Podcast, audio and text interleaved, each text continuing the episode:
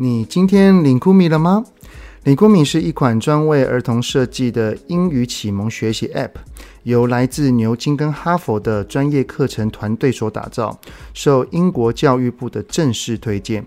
领酷米呢，想为孩子打造世界上最棒的英文课程，无论何时都能够学习。透过具有互动性的学习游戏、AI 语音技术以及口说的任务，让零基础的孩子也能够自然开口说英文。在 App Store 跟 Google Play，请搜寻 Lingumi，，开启孩子的英语口说之旅。感谢本集由 Lingumi 的赞助播出。我有试过了这款幼儿英文的 App，很适合让学龄前对于英文是零基础的孩子来认识英文。我觉得这一款的 App 呢，它很重视听力跟口说，它会透过图像化以及互动式的方式哈，来让孩子大量的认识英文单字，再一步一步的引导说出基本的句子，而且一天可以上一堂课，大概十五分钟左右。不用太担心孩子看荧幕的时间会太久哦。有兴趣的你们，我会把相关链接放在资讯栏里。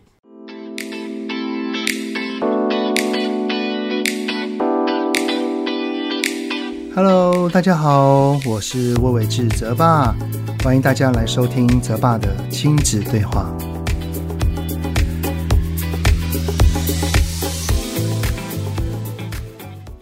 Hello，你们好，欢迎收听泽爸的亲子对话。我是亲职教育讲师魏玮志泽爸。这个最近啊，疫情似乎变得有些严峻了啊，所以我有许多的那个演讲的工作呢，都陆陆续续呃，都才以线上的方式来进行了啊。虽然啦，我还是比较喜欢实体讲座多一些啦，因为在有曾在实体讲座听过我演讲的哈，应该应该就会知道我在那个舞台上面那个演很大，就是蛮爱用演绎的方式哈，来模拟许多亲子的真实状况。还有呢，我还会邀请台下的观众，然后就是观众来扮演孩子，而我来扮演家长。来场实质的对话练习啊，所以我觉得在实体上的讲座能够带给家长们的感受跟收益啊，我觉得还是比较多的啊。不过呢，还是很开心啦，因为有这个科技的帮助。不然呢，遇到了疫情严重的话，真的实体也只能取消啦。现在我们还能够用线上的方式，以不同的的这种线上啊，用视讯啊来分享跟传递教养的理念跟想法，我都觉得都很珍惜哈。好，那么这一集的内容呢，我是想要来回馈一下，回应那个听友的留言哦。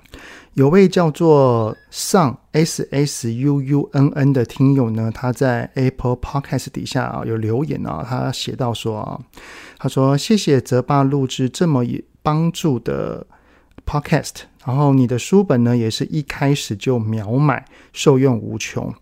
呃，想请教，家中有两个男孩子，六岁跟八岁，但是对于任何才艺都兴趣缺缺。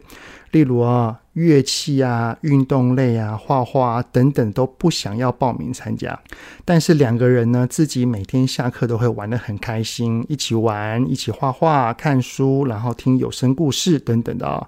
但是眼看着身边的孩子都已经学了很多才艺。不免还是很慌张，说自己的孩子怎么什么都没有学怎么办？那请问到底该怎么做呢？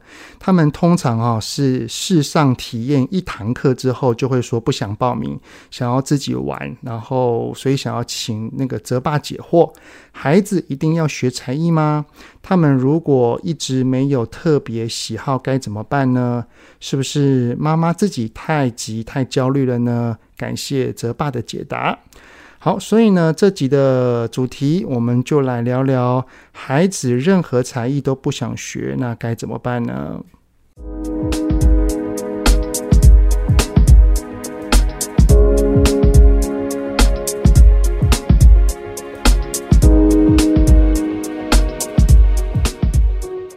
不知道你们在小的时候啊，有学过多少项的才艺啊？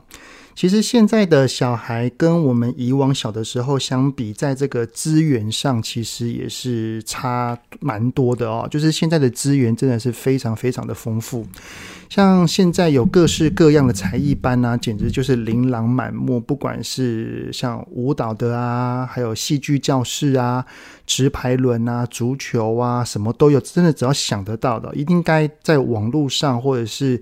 跟自己的朋友啊，或者是孩子的同学的家长们打听一下，应该都会有一些这类的才艺课程。呃，就连一直从以前到现在都很备受重视的，像是画画啊、英文啊等等的啊，也都有着开始不同的学习方式。像我的儿子啊，小的时候他就有去一个涂鸦教室，他用的是无毒的颜料，他不是像传统那样子，就是老师教一个，说来我们这边画一个苹果，然后我们孩子也跟着画同样的东西。涂鸦教室呢，是用一个主题式的，就是每一堂课的主题都不同，很随意、很随性的去挥洒颜料，让每一个孩子所呈现出来的画作都迥然不同。具备很独特的风格。其实像现在啊，连学英文也是啊，有些课，有些那个英文班呢，英文的教室是注重听跟说的，也有的是很强调读跟写的。那我也知道有很多的学习的素材呢，也是会运用三 C 的互动性跟创意啊，来增加孩子学英文的动机。那像现在也有很多是结合网络视讯的功能，可以跟国外的老师直接生活的对话的都有啊。所以这一些的学习方式，其实跟我学生时代学英文的方法啊，都已经进步非常非常多了。像我以前学英文啊，多半还是属于填鸭式的教学比较多，就是老师在台上教，然后我们就在底下记笔记跟背啊，就这样子而已啊。只是我认为，不管学什么样的才艺，都还是需要两个东西啦，就是喜欢跟动机。这也就是说，哈，呃，我会去学这个东西，是发自内心的喜爱，以及我知道我为何要去学的原因，还有那个动力啊。假使我们对于这项才艺是喜欢的，然后也有动机啊。我相信之后遇到了挫折跟困难，也会有那个想要努力坚持下去的那个执行力，因为这样子继续做下去，往往就会长出能够愿意深度学习的成就感了。我觉得学任何东西有成就感，才会让我们走得更长远。我我记得我自己的，大概是在小学的时候有去学过钢琴。但是哈，真的很不喜欢。然后要练钢琴的时候很痛苦，很不开心。所以，然后呢，那个心中其实也没有动机，我也不知道我为何要去学。于是啊，当时只有排斥。每一次要去练琴啊，或者是要去上课的时候啊，我都记得，我都跟我妈说：“妈，我不要练，我不想去，我不想上课。”可能也就是因为这样啦，所以每一次上钢琴课的时候，然后因为是大班制啊，就是有很多的孩子一起一起在这边上课，我就感觉自己跟其他同学相较之下，我好逊哦，就很没有成就感，所以我就只想退缩。后来呢，我妈其实也没有逼我啦，大概只练了一期吧，然后就没有学了。诶，反倒当时因为我跟我哥好像一起学的，然后我哥他好像练得比较久，所以他现在偶尔以前我还记得他长大之后，有的时候还会在亲戚前面呢，就诶就会练一下那个弹一首钢琴。哎，我也觉得哟，还还还蛮羡慕的哈。好，所以啦，尽管现在学才艺的方式是越来越多元了，所以很多方法都可以去尝试。只要是家中的经济条件是能够符合的，其实什么才艺你想去接触，我觉得倒也无妨。只是啊，倘若孩子学才艺，他没有喜欢，然后也没有动机，往往可能也就会容易半途而废啊，很难坚持下去啊。因为其实每一个学习哦，过了蜜月期，它就会变难，而变难就一定会有挫折。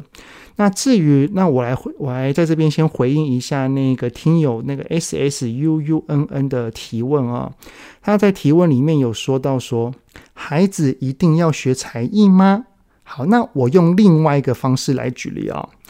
不知道你们有没有看过漫威的电影，就是那个 X 战警 X-Men 啊，这个它是个系列电影，然后里面讲述的是一群非常有就是有特殊才能的变种人，像是有一个角色叫做 X 教授，他能够去读取他人心思；万磁王他能够去控制金属；暴风女她能够控制天气，然后还有里面一个很重要的角色。金刚狼，它的钢爪还有那个再生的能力啊，所以每一个人都各有各的特长。然后这一群变种人呢，有的时候是年幼就发现了，有的时候呢是长大之后才冒出来的。当每一个变种人集结在一起，把大家专属的特殊才能形成一个团队之后，就会发挥所长，然后把整个团队变得无比强大。这也就是说哦，当那个李安大导演他导戏的细腻度跟刻画角色能力很厉害。但是如果没有其他厉害的摄影师、灯光师、演员跟服装师都在一起组成一个团队，可能也没有办法完成一部非常棒的电影啊。所以，其实我们每一个人都是 X 战警，我们都拥有着他人很难取代的强项。这个观念很重要哦，就是我们不要让孩子的能力变成是他有我也有的通才。而是要找到孩子一样专长，是他人很难取代的。所以，我认为学才艺有一个很重要的原因，就是从自己喜欢的事情当中找到突出或者是热爱的特长。好，那么要怎么找呢？根据美国哈佛大学教育研究院心理发展学家加德纳所提出的多元智能理论啊。里面就有说到说，每一个人在以下八个范畴里面，通常都能找到自己的突出强项。好，哪八个范畴呢？第一个语文，第二个逻辑数学，第三个视觉空间，第四个肢体动觉，第五个音乐，第六个人际关系，第七个个人内省。第八个自然观察，好，里面的细节哈，我就不多说，因为太多了。有想要知道的话，都可以去 Google 搜寻多元智能理论。那既然每一个人的强项特长都在这八个范畴里面的话，我们就可以在陪孩子的时候多多观察他一下。观察什么呢？就是当孩子无聊了，他可能会去做哪一些事情，而且我们的孩子在做这些事情的时候是能够做得又快又好又专注的呢？如果有的话，哈，我们就可以稍稍看一下他所做的这些内容有没有在这个八个范畴是有相关的。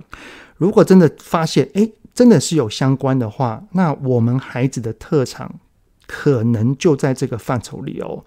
你知道，就像是啊，我儿子就是泽泽啊，他小学的时候，他在念学校的英文的时候，他在那边听着 CD 里面所发出来的一些语句，要跟着念啊。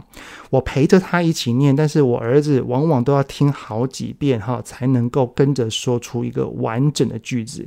但是当时啊，小哥哥三岁半的那个妹妹，就是我女儿啊，她在一旁边玩边听。没想到，真的他会那个好几次都比哥哥早念出来，而且还会举一反三。所以这个表示说，我女儿在语文这一块其实是很不错的。所以孩子有没有去学才艺，这不是一个很大的重点。重点是他有没有从探索之中找到属于自己的一条路？好，那另外一个，我觉得学才艺还有另外一个重要的地方，就是当我们哈，因为有听过我之前 podcast 的一几集的话，应该就会知道说，当我们人有压力、有焦虑、有烦躁的时候，要怎么做才能让我们的心情变得比较舒缓，能够比较抒发？就是要去做我们喜欢跟热爱的兴趣或嗜好。那长大了之后，我们为什么会知道我们是喜欢这方面的事情的呢？就像是我儿子很喜欢打篮球，这可能虽然不一定是他未来的方向，但是他很喜欢打篮球。他怎么找到的呢？就是从他很多的去接触才艺的过程当中，他发现到他对于这方面有很大的喜爱。哦，所以我觉得，呃，第一个让孩子去学才艺，就是要让孩子找到他未来能够当。他的压力很大，然后他的情绪可能会有点焦虑、烦躁的时候，能够去做这一件事情，去让自己的心情能够变得舒缓。以及第二个，就是找到自己最擅长的一条路。那在这边，我在回应那个听友的提问哈，它里面有说到说，眼看身边的孩子都已经学了很多才艺，不免还是很慌张，自己的孩子什么都没有学怎么办？其实这多半都是属于爸妈自己的焦虑。这个焦虑呢，就是一种望子成龙、望女成凤的一种心情啊，觉得自己的孩子跟其他的人相比也不会差啊，怎么好像别人感觉比较优秀哈？或者是呢，会担心自己替孩子所做的决定是否有帮助到孩子？如果没有的话，我会不会是个不称职的爸妈呢？所以，通常哦，这种会有这些想法的，往往都是一些担心所产生的焦虑而已啊。所以，我觉得真的要放宽心，让孩子在探索自己的路上，永远是跟自己比，不要跟别人比。如果哈，人生是一条马拉松的话，我们的目标，每一个人的目标都不是同一个终点，而是要找寻属于自己的终点。好，那回到这集的主题哦，关于孩子对任何才艺都不想学，我是觉得，如果是在探索跟摸索的初期，是否有去学才艺班，倒不是很重要啦。反正兄弟俩也会一起玩，一起画画、看书、听有声书。我觉得在探索的时候还有玩伴，这是一件很幸福的事情啊，对不对？不过呢，如果当孩子有边玩边摸索的过程当中，然后我们有发现到这类的才艺可能是我孩子的特长，也可能是他真正很喜欢的热爱，那么单纯在家里玩，那可能就没有办法去满足孩子了。毕竟啊，术业有专攻，家人再怎么陪伴，还是比不上一位好老师的引导嘛。正所谓，就是好的老师带你上天堂。哇塞！听过这句话的表示有年纪了哈。好了，那如果我们要从金字塔的底层开始，慢慢的找到一项，然后往尖端发展，通常还是需要有重要他人的教导。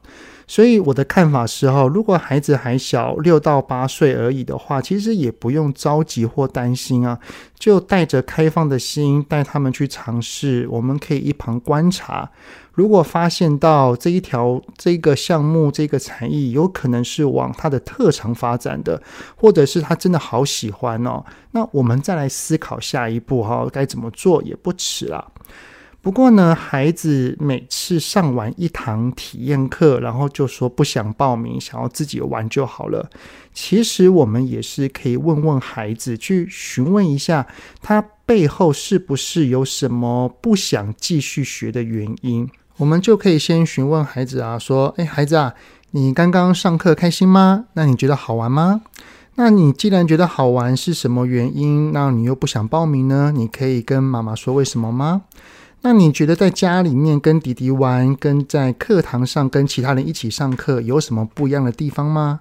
那这一些都是不认识的人，你跟他们上课，你有什么感觉呢？哦，像这一些的问题，就可以比较可以来慢慢了解孩子心中的想法是什么。那如果孩子的回答感觉上是有有些在排斥上课的话，那我们就可以运用我的书哦，引导孩子说出内心话里面的一个提问技巧，叫做有范围的选择题来询问孩子啊。我们就可以来想一想哈，假设我是孩子，有哪些可能性让我不愿意报名上课呢？那这些假设哈，这些可能性就可以透过我们对他的认识想一想，然后再用选择题的方式来去问问看啊。比如我们就可以问说：那孩子啊，既然你觉得很好玩，但是又不想要报名，是因为你不想要失败呢，还是因为对环境的不熟悉啊？那孩子啊，你刚跟这么多人一起上课，你会有担心的心情吗？还是有点紧张吗？那孩子啊，你的紧张是来自于老师呢，还是同学，还是上课的内容呢？哦，就这样子慢慢的抽丝剥茧哦。如果有真正找到孩子不愿意去学的背后原因，我们再慢慢的把那个症结点打开哦，他其实会愿意尝试的可能性也会提高了。好，好的，那这就是这集 Podcast 的内容啦。你们的孩子是属于那种什么都想学，还是任何才艺都不想学的那一种呢？真的，每一个孩子都有着不同的性格、不同的个性，需要我们用不同的方法来陪伴跟引导哦。那很谢谢你们的聆听，节目就先到这边啦。有任何想听的内容，都欢迎在 Apple Podcast 底下先五星按个赞，然后再留言告诉我哦。泽爸的亲子对话，我们下次再见喽，拜拜。